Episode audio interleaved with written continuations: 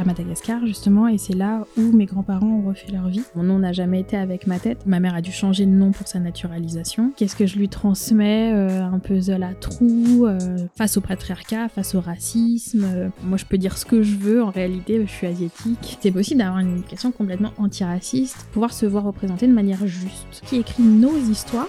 Le bazar. Le bazar. Je suis Alexia Sena. Vous êtes dans Joyeux Bazar, le podcast de la double culture. Ici, nous parlons de cette identité multiculturelle à la fois périlleuse et délicieuse. Bienvenue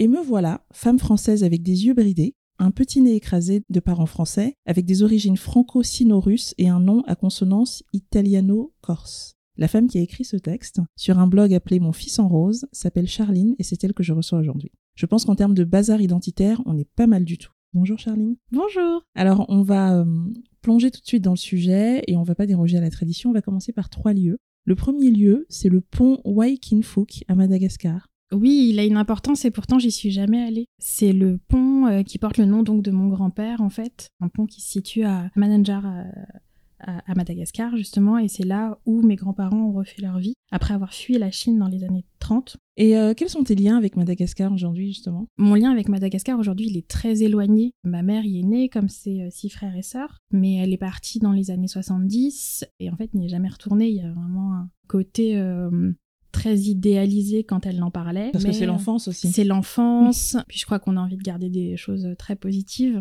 Pour autant, ne jamais vouloir y retourner, ça aussi euh, cache certaines choses. Elle m'a pas donné du tout envie d'y aller, alors que pour le coup aujourd'hui, dans une logique de euh, tirer le fil aussi de, notre mm. histoire, eh bien, euh, moi j'aimerais, j'aimerais beaucoup. Oui. Alors deuxième lieu qui n'est pas un lieu au sens classique du terme, mais qui est un espace important pour toi, je crois, c'est le collectif Sororasi. Il y a même plusieurs collectifs en réalité, qui sont des collectifs asio-militants, asio-féministes, voire panasia féministes. C'est un média assez libérateur en termes de parole, qui travaille vraiment sur un réseau d'entraide et qui a vraiment travaillé beaucoup sur la représentation des Asiatiques, notamment femmes et personnes non binaires, dans toutes leurs identités. Et l'Asie étant un pays très grand qui ne concerne pas que les Est et Sud-Est asiatiques et donc les personnes asiatiques. Il y a aussi euh, plein d'autres pays, euh, près d'une cinquantaine si je me trompe pas.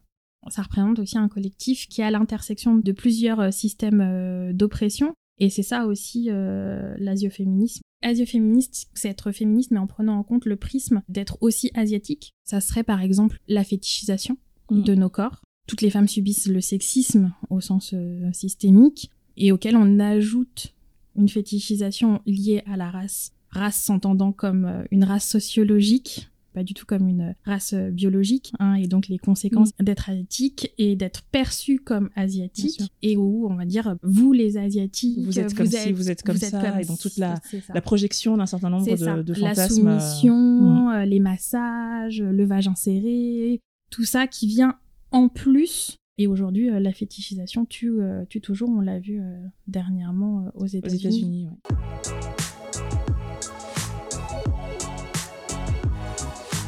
Donc je vous invite, hein, euh, les auditrices, les auditeurs, à aller regarder, à aller consulter ce compte Instagram qui s'appelle donc Sororasi, qui est un collectif effectivement asiatique, féministe aussi. Troisième et dernier lieu, la Chine. Quel euh, lien tu entretiens aujourd'hui avec ce pays ou avec ses cultures? C'est un lien euh, beaucoup trop distendu à mon goût. Il y a eu des problématiques de transmission liées aux migrations, liées à plein de choses. Et c'est aujourd'hui un, un pays avec lequel j'ai très peu de liens. Alors j'essaye de me réapproprier ce chemin, comme je te mm. disais tout à l'heure, mais euh, en gros j'y suis allée en tant que touriste. Même pas à la recherche spécifiquement de mes origines, j'étais même pas sur les lieux familiaux, hein, euh, mais vraiment en tant que touriste, je suis allée à Beijing, enfin tu vois, genre j'ai fait la muraille, j'ai fait, des... ouais c'est clair, tu vois, genre j'ai grimpé sur la muraille, tout ça. Je pense que c'était mm. une première manière de, de créer du lien, mais c'était peut-être aussi trop difficile d'essayer de chercher un peu plus. Et puis il y a une grosse barrière de la langue. Souvent on commence par les selfies parce que c'est quand même plus simple. C'est quand même plus simple de rester juste sur soi et de pas trop se poser de questions. Quoi. et petit à petit parfois on, on avance.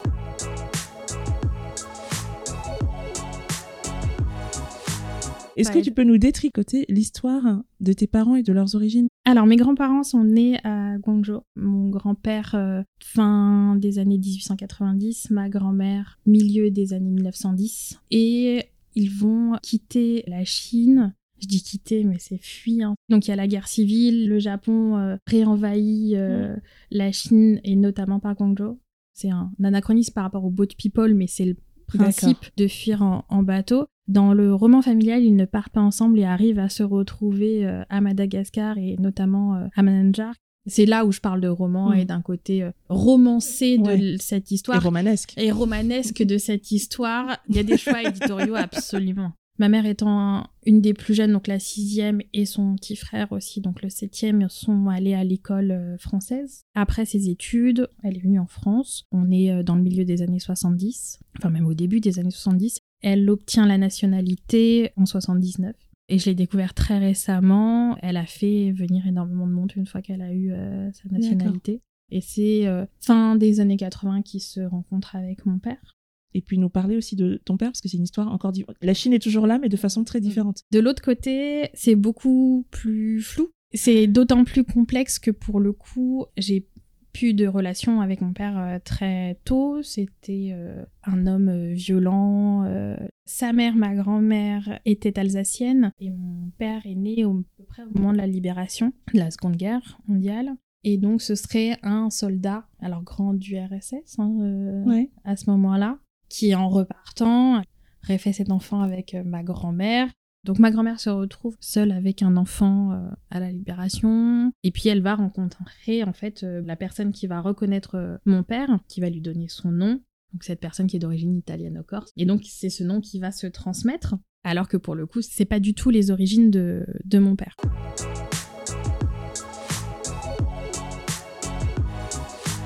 Mon nom n'a jamais été avec ma tête. Maintenant que j'ai un nom de, mariage, en fait, on me prend plus pour une asiatique avec ce nom alors qu'il est d'origine marocaine. Mais les gens ont tellement besoin de mettre entre ton visage mm. et euh, ton nom et te mettre dans des cases que en fait ils entendent euh, quelque chose qui ressemble à harakiri. Et donc on me demande si je suis japonaise. Avec tous les clichés de des asiatiques qui se mélangent pas je peux si on va être marié un arabe ah quoi. non mais c'est pas possible dans tout ce que tu nous as raconté dans les deux romans familiaux, qu'est-ce qui était présent quand tu étais enfant? Bah présent dans mon enfance, il n'y avait pas grand-chose en fait de ces romans familiaux. C'est des choses que j'ai reconstituées vraiment plus grandes. En fait, euh, déjà à la maison, on ne parlait pas cantonais. Ma mhm. mère ne m'a pas transmis pour plusieurs raisons. Déjà parce qu'on est euh, dans les années 90, que euh, l'école a clairement dit que c'était pas bon dit que c'était pas bon pour les enfants de parler plusieurs langues et comme je disais tout à l'heure, dans la, toute la violence et la perversité de, de, mon père, il y avait aussi le besoin de contrôle de l'homme blanc qui n'aurait sûrement pas accepté qu'il puisse ne pas comprendre ce, qui se dit sous son toit. Se dit, euh, mm. sous son toit. Puis il y avait aussi, euh, je pense, quelque chose que j'ai identifié plus tard, mais l'injonction à, à, se conformer et à être euh, presque plus français que les Français et à faire un peu de nos origines pour le coup des chinoiseries et des choses un peu mm. de l'ordre de la du fétichisme et de l'exotisme, plus que vraiment en faire une culture euh, forte et, fière. Mm. Enfin, je sais que pour le coup, ma mère a dû changer de nom pour sa naturalisation.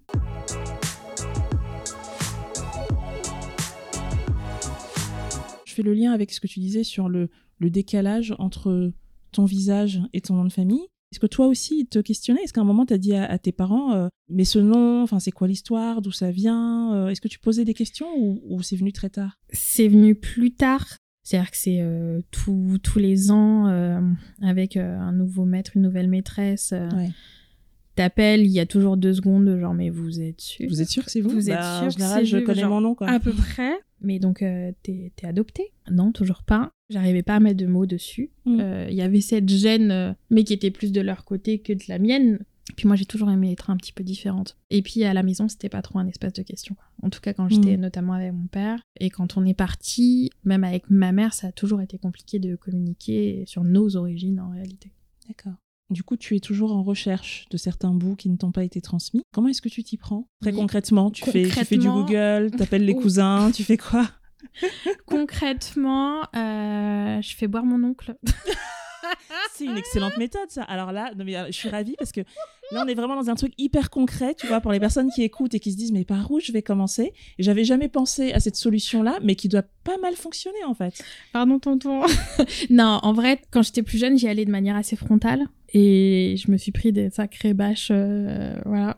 Donc c'est pas comme ça que j'allais obtenir des réponses. Et en fait, euh, je pioche dans les petits récits, euh, j'essaie de poser des questions hyper détournées et pas systématiquement parce que bah parce que dès qu'ils s'en rendent compte, ils se referment comme des huîtres en fait, tu vois, c'est vraiment enfin c'est visible quoi, vraiment le Oui, oui, la- tu- même en- même en langage corporel, ouais, tu vois, ça. quoi, C'est se d'accord. qui se referment. À défaut de savoir, enfin, de deviner les choses qu'on veut pas te dire, mais est-ce que tu arrives à comprendre un peu le pourquoi Pourquoi ça a autant de mal à sortir? Bah moi je pense parce que c'est super douloureux. Mm. Comme je dis, on est sur quand même des immigrations successives, des déracinements successifs. Tu fais ta vie, euh, t'essayes de poser tes valises, tu repars. enfin, Et en même temps, je pense qu'il n'y a pas d'espace pour Mm. ça. Quand on est dans la survie, on n'est pas du tout dans une époque où tu vas faire un travail sur toi-même avec une psy. euh, en face, eh ben, euh, t'as euh, l'injonction à, à, à la réussite pour, euh, Mm. pour répondre à, à ses attentes parce qu'on n'est pas parti pour, Pour euh, rien, Pour rien. Cette injonction à l'intégration aussi et à l'assimilation fait que tu effaces tout le reste et que Mm. tu dois effacer tout le reste. Donc non seulement c'est super difficile, mais il faut bien l'enfouir. En tout cas, tu dis que tous ces non-dits, des deux côtés, notamment du côté maternel, ont, et là je reprends tes termes, creusé un fossé entre ta mère et toi, et aussi entre ta culture chinoise et toi. Quand je me suis construite, j'avais besoin de ces liens. Je posais beaucoup de questions à ma mère auxquelles elle répondait pas. Là où il y avait un besoin vital pour moi, il y avait aussi une douleur immense pour elle. Et ça a vraiment, euh, je pense, creusé un fossé parce que j'arrivais pas à me construire sans ça. Et qu'elle me demandait de me construire sans ça, en fait. En me disant que c'était pas important. À un moment donné, j'ai dit, bah ok, bah y a rien, bah y a rien. Mais donc je ne côtoie même plus d'asiatiques. Enfin, je, je faisais tout pour euh, fuir, euh, fuir les ça, tu dis. communautés. Tu dis, je fuyais les personnes asiatiques tout en étant attirée par leur culture. Comment on fait ça concrètement? Tu vois la dissonance euh, du truc? Oui. Tu fuis le 13e, tu fuis les dîners de famille et tu vas voir à côté bah, la culture japonaise, la culture coréenne, euh, mais pas la culture chinoise. Alors que ça fait, euh, enfin pendant toutes ces années, euh, j'aurais pu vraiment me rapprocher Ouais. par des recherches que je fais aujourd'hui. hein. Mmh. Oui, mais à ce Mm. moment-là, c'était pas... Mais à ce moment-là, c'était trop complexe et trop peut-être douloureux aussi pour moi, quoi.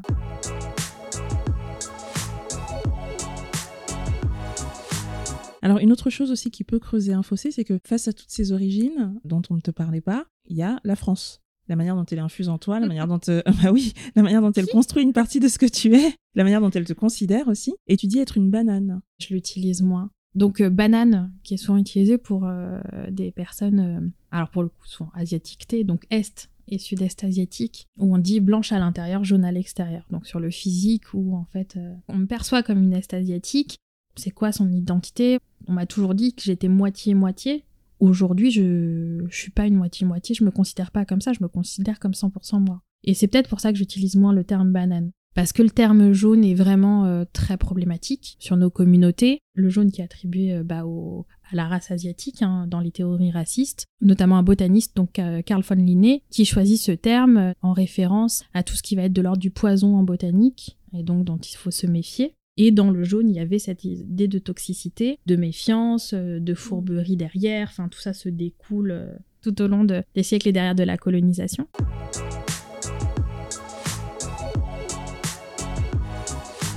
Autre terme que je n'utilise euh, pour le coup là plus du tout, c'est le terme des hybridés. C'est un terme qui est euh, utilisé par tout le monde et qui est en réalité extrêmement lourd de sens parce qu'une bride, ça retient, ça resserre, c'est ce qu'on utilise pour les chevaux d'ailleurs. Et même dans un sens un peu désuet, ça signifie euh, niais, stupide. Et en fait, rien chez moi n'est bridé. rien chez moi n'est bridé. Ça, ça a le mérite d'être très clair. Et je compte complètement euh, transmettre à mon fils qu'il n'y a rien de bridé chez lui. Ce pli de paupières, parce que c'est ni une monopaupière, ni une double paupière, c'est toujours une, une seule et même paupière. C'est pas non plus des yeux en amande. Enfin, c'est extrêmement objectivant et aliénant. Et donc, moi, j'utilise un terme qui est pas forcément évident pour euh, tout le monde à mettre dans le vocabulaire, mais tout est à changer, donc euh, allez-y. Ça s'appelle un pli épicantique, en fait, en, en médical. Donc, c'est un pli épicantique ou un épicanthus. Ce pli se serait formé pour protéger nos yeux de la réverbération du soleil sur les glaces, notamment euh, en Sibérie. Il y a eu des migrations vers le sud, donc plus Asie aujourd'hui telle qu'on la connaît, et aussi des migrations vers l'Amérique par le détroit de Bering, ce qui fait qu'il y a énormément aujourd'hui de populations natives qui ont ce plié, qui sont pas considérées comme asiatiques. Ouais. Souvent on pose la question notamment bah, par rapport à l'écriture dans des romans, Ouais. et voilà comment on les définit. Moi je crois qu'on n'est pas toujours obligé de les définir.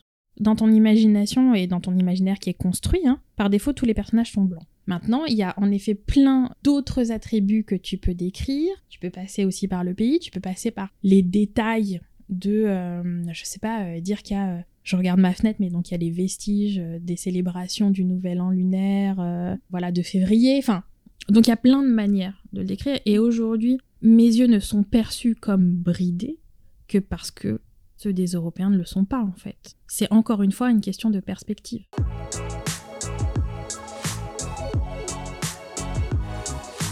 Dans les échanges qu'on a eu un peu en amont de cette conversation, je m'interrogeais sur le déclic, le fameux déclic. Qu'est-ce qui fait que Charline, cette jeune femme, en quête de questions dans sa famille, n'en trouve jamais de réponse, qui dit je coupe les ponts par nécessité, hein, par douleur, se retrouve aujourd'hui dans le collectif PAF? Qu'est-ce qui s'est passé pour que tu te réappropries de façon personnelle et de façon politique tes racines euh, asiatiques et chinoises en l'occurrence? Je pense que je vais donner tout le crédit à mon fils, Le bien nommé Bouchou. le bien nommé Bouchou. Bouchou arrive et puis euh, qu'est-ce que je lui transmets Euh, Un puzzle à trous euh, Rien. C'est là où je me dis, bah non, en fait. Moi, je peux dire ce que je veux. En réalité, je suis asiatique. on me le renvoie en permanence. En réalité, on va lui renvoyer. Et donc, euh, ce que moi, j'ai pas eu comme arme, je vais lui donner. C'est ça mon déclic. Face au patriarcat, face au racisme, quelle arme il aura pour affronter tout ça et pas simplement euh, ce que me disait ma mère, euh, la bave du crapaud n'atteint pas la blanche colombe et laisse les gens parler, trace ton chemin. D'un côté, elle a toujours eu raison, hein, parce qu'on est résilient, parce qu'on est plus fort que ça, mais est-ce que ça fait mal, quoi? Ça fait mal. Ça, ça bouffe un peu d'énergie. Ça, un petit peu, ouais, et puis, et puis c'est douloureux. Alors, comme par hasard, Bouchou a 4 ans et tu as créé il y a 4 ans un blog qui s'appelle C'est étonnant. Mon fils en rose. C'est très, c'est très surprenant. Quelle coïncidence. Ouais. J'imagine que c'est donc voilà en, en explorant tous ces sujets hein, dont on vient de parler, mais tu dis je suis arrivée à l'antiracisme par le féminisme et le genre. Est-ce que tu peux expliquer ça de manière à ce que ma fille de 8 ans comprenne quand elle écoutera l'épisode? J'arrive à dater le moment où je deviens féministe et où je deviens féministe dans un sens politique. Je le date en 2015. Avec des amis, on, se pose pas mal de questions sur euh, le genre et l'espace public. Moi, mon domaine professionnel à la base, c'est la ville. Et au fur et à mesure où je me déconstruis là-dessus et où je me forme aussi, je découvre l'intersectionnalité. Donc l'intersectionnalité qui a été conceptualisée par euh, notamment Kimberly Crenshaw, qui permet en fait de prendre en compte les différents systèmes d'oppression, donc qui euh, euh, montre que quand tu es une femme et qu'en plus tu es noire, ou que tu es noire et qu'en plus tu es une femme, eh bien tu subis plusieurs systèmes d'oppression, et notamment à l'intersection bah, du patriarcat et du racisme en l'occurrence, si tu peux rajouter aussi la classe, puisque euh, y a évidemment euh, les questions de, de richesse et de capitalisme qui viennent euh, aussi jouer. Et donc, quand tu as un préjudice, c'est pas simplement un préjudice sexiste, c'est un préjudice qui est à l'intersection avec des préjudices et racistes et sexistes. Bref, tout ça, ça fait sens. Et je me rends compte que ce qui est à la base de tout, c'est l'éducation des enfants. On apprend à nos filles à faire attention dans la rue, mais on n'apprend pas forcément à nos garçons à se comporter correctement.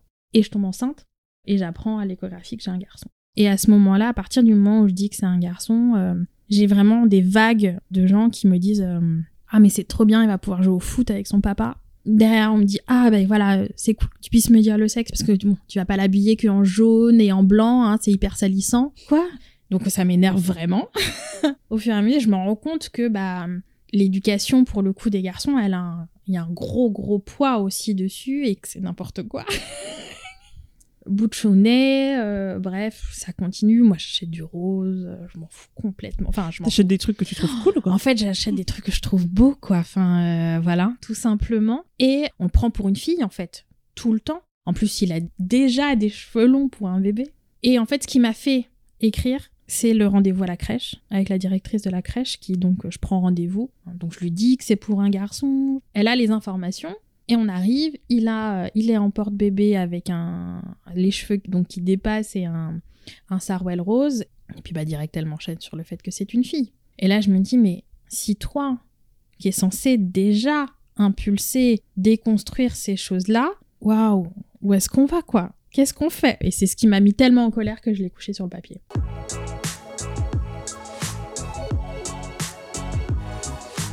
Et donc je suis rentrée dans cette parentalité décoloniale à travers le genre, à travers le genre de mon fils et tout ce qu'on lui assignait en tant que garçon. Et donc euh, ça a commencé évidemment par le fait d'avoir le droit de porter toutes les couleurs, de faire n'importe quelle activité, de jouer avec tous les jeux. Et aujourd'hui c'est euh, même au-delà, c'est même cette assignation euh, de genre par rapport à des organes génitaux qui m'insupportent et qui me font dire que je n'aurais même pas de deuxième enfant tellement c'est trop violent. Et puis bah en fait, une fois que tu commences à déconstruire, en vrai, une fois que tu commences à tirer le fil, tu vois, de cette déconstruction, bah tu dis que non seulement il faudra l'armer par rapport à en fait à son apparence, donc certes à la question du genre, et puis bah aussi par rapport à la question raciale, puisque c'est marqué aussi sur sa figure et dans son nom, et, et tu continues à tirer le fil et tu t'arrêtes plus jamais. Et après, tu découvres le mouvement décolonial et tu te rends compte qu'en fait, on est toujours dans une démarche postcoloniale et toutes ces idées que tu as sur euh, notamment bah, la parentalité, l'éducation, elles ont euh, une origine coloniale en fait. Elles sont eurocentrées, blanches, hétérocentrées, cisnormées. On va revenir sur tout ça.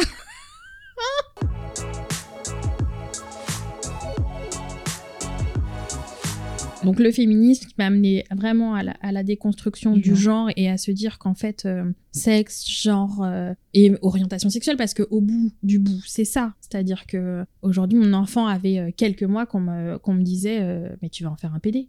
Mais genre littéralement. Et il avait quelques mois. Et, et je, je comprends pas bien. Genre c'est quoi le quel est le, sujet le rapport? Et même tu vois, oui, non, mais ça, quel serait le problème à ce qu'il soit homosexuel Je ne. Qu'est-ce que. Voilà. Il y avait même sur. Euh, je sais plus, j'avais vu ça sur, euh, sur Internet. Enfin, une mère disait euh, De toute façon, moi, j'ai décidé, mon, fils est homosexuel. Comme ça, c'est fait. Comme ça, c'est fait. Je veux dire, au nombre de parents qui décident que leurs enfants sont hétérosexuels et leur attribuent des amourettes dès que t'as ton fils qui voit une petite fille, là, on va les marier, nanana, et tout. Bah non. Bah moi, mon fils, il est homosexuel. Et en fait, moi, mon objectif, c'est qu'il ait ce choix, en fait, d'être qui il est, qui elle est, et que ce soit pas défini soit par des couleurs, soit par des jouets. Mais aujourd'hui, je pense qu'on peut pas encore, et que c'est super dur, et pour les parents et pour les enfants, de porter ça, d'avoir une éducation complètement non genrée, où on ne donnerait pas euh, le sexe, on ne nommerait pas les parties génitales, et donc on n'assignerait pas de genre. Il y a du taf. Il y a du taf. Mais en fait, tout ça, ça s'apprend.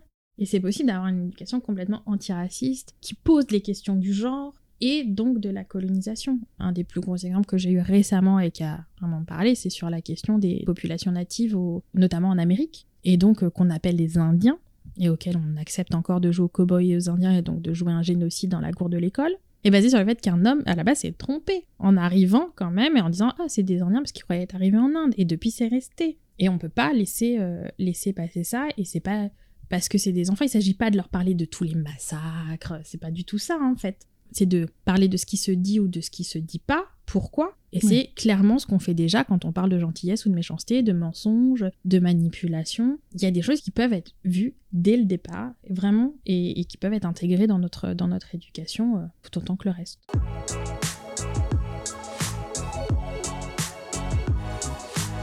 Il y a sur ton blog et sur ton Insta une, une section qui s'appelle Dans la bibliothèque de Bouchou. Parce que cette éducation dont tu nous as parlé, que tu donnes à ton fils, elle s'appuie beaucoup, pas seulement, mais elle s'appuie beaucoup sur les livres.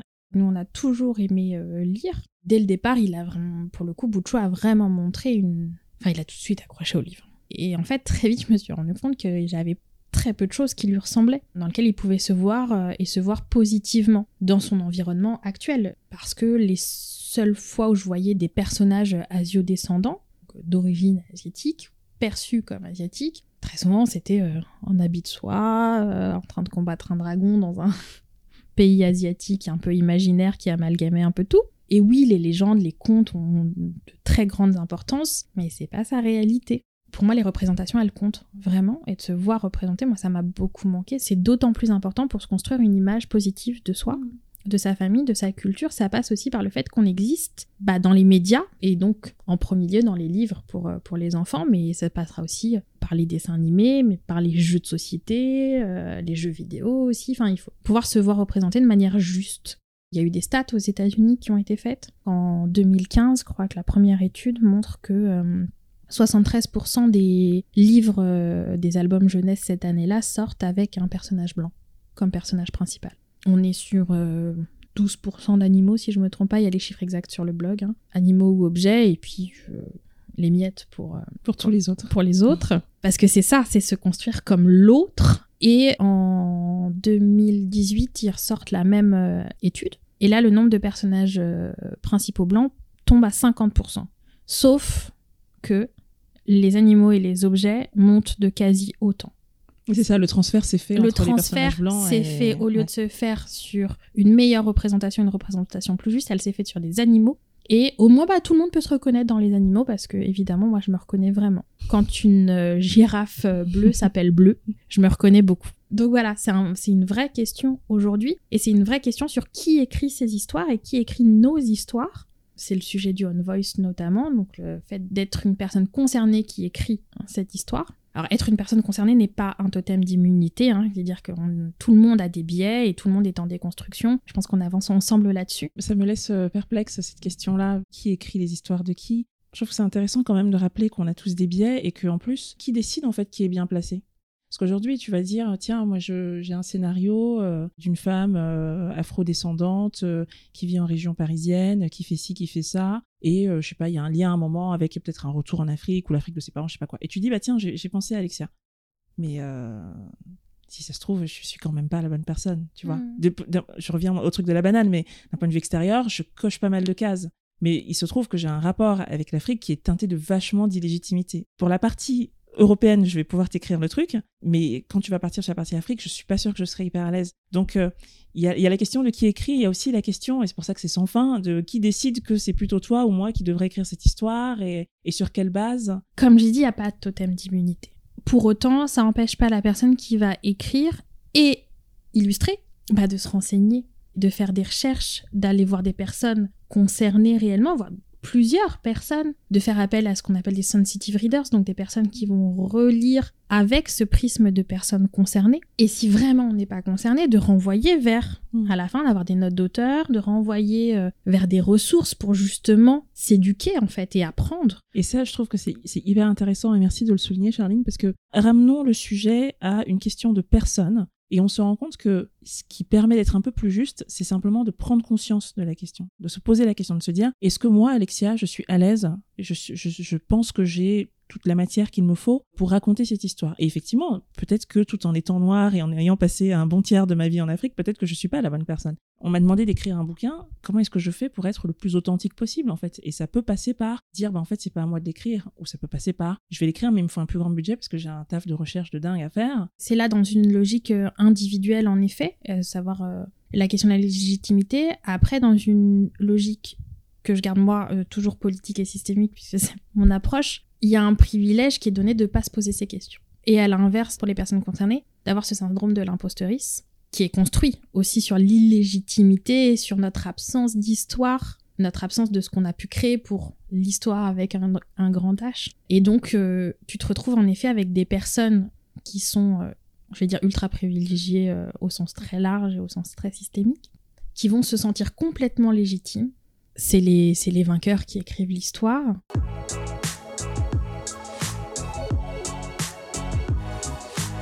Donc, dernière question, question rituelle du podcast. Toujours la même, on arrive à la fin. Je pose la question donc à Charline, la jeune fille aux racines chinoises, malgaches, russo-mongole, un peu italo-corse par son nom, pas mal française, et qui a aujourd'hui des rêves et des combats euh, panasiatiques, féministes. Qui es-tu devenue au cours de toutes ces années-là? Je crois que tous ces combats et cette déconstruction, elle amène à une, euh, ça amène à une reconstruction aujourd'hui et que je commence euh, enfin être moi, à être moi dans toute ma pluralité, j'ai envie de dire, dans mes différents héritages qui sont là mais ne m'enferment pas. En tout cas, moi, même si dans la perception des autres c'est le cas. Et je suis devenue une personne qui est capable de transmettre ça. Je le transmets, alors euh, évidemment, mon premier public c'est c'est Bouchou, Butch. mais qui me permet de, de le partager au plus grand nombre et, et de toujours plus challenger cette déconstruction qui va avec cette reconstruction en fait. Soigner nos traumas notamment et nous éduquer, bah, ça contribue à tout ça. Je pense qu'aujourd'hui on le fait pas pour nous, on le fait pas pour euh, même pas pour nos enfants, même, je pense même pas pour nos petits enfants, mais que ça avance contre, contre ces systèmes d'oppression. Et je crois que c'est un peu ce que je suis devenue et ce que j'essaye de devenir tous les jours un peu plus. Merci. Merci à toi.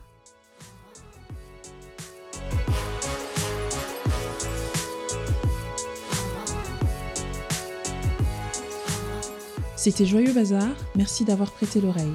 Si l'épisode vous a plu, laissez des étoiles et un commentaire sur Apple Podcast. Parlez de ce podcast autour de vous. Partagez-moi vos émotions et vos avis sur les réseaux sociaux, mais surtout, abonnez-vous à la newsletter mensuelle. On se retrouve dans 15 jours. À bientôt!